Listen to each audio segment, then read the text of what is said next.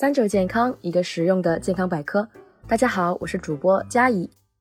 发腮这个词，我想只要做过铲屎官的人，肯定知道是什么意思。它的本意指的是小猫进入青春期后，在激素的作用下，第二性征随之生长，双腮变圆变鼓的过程。可现在不只是猫咪，人也出现了这样一个困扰：年轻时虽然是瓜子脸，但随着年龄慢慢增长，却发现自己两边的下颌角越来越宽了。从正面看，脸也更大了。发腮与我们平常认识的发福不同，发福全身都会胖，发腮是光脸变宽变大。所以在这种情况下，猫咪发腮的概念也被转移到人类面部美学上。不少人开始用发腮来形容随着年纪增长，脸逐渐变方的过程。那么，人为什么也会发腮呢？什么原因会导致发腮？下颌骨在成年之后基本就定型了。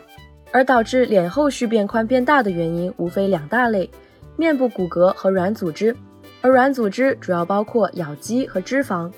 有人认为发腮的主要原因是因为下颌骨经历了二次发育，但一般来说，成年后人体面部骨骼发育就基本稳定，即使在发育，增长量也十分有限。有文章研究表明，下颌骨体长度在青春后期至成人期仍有较明显的生长，青春后期至成人阶段。男性下颌综合长度可增长三到六毫米，而女性的增长量则小于一毫米。这个增长量简单理解就是你熬夜后第二天脸部水肿的高度可能都不止一毫米，所以骨骼型发腮几乎可以忽略不计。那么剩下的就是软组织的问题了。我们面部的皮肤和脂肪等软组织，原本是被胶原蛋白和弹性纤维形成的框架和肌肉之上的筋膜层固定着。随着年龄增长，胶原蛋白降解流失。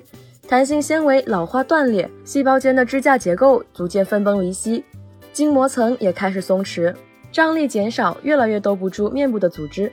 同时，颌骨会有一定程度的吸收，失去对软组织的支撑。这一切使得整张脸开始松弛下垂，腮也越来越方。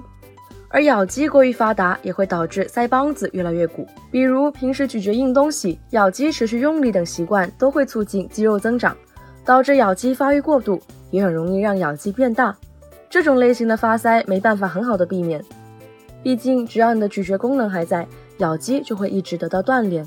想要预防发腮脸，首要的是不要发胖，一旦发胖会加速下垂，增加腮部横向宽度。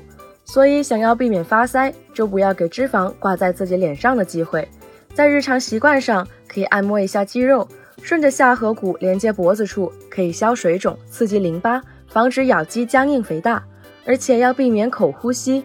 今天说了这么多，希望对大家有帮助。节目也差不多了，我们下期再见。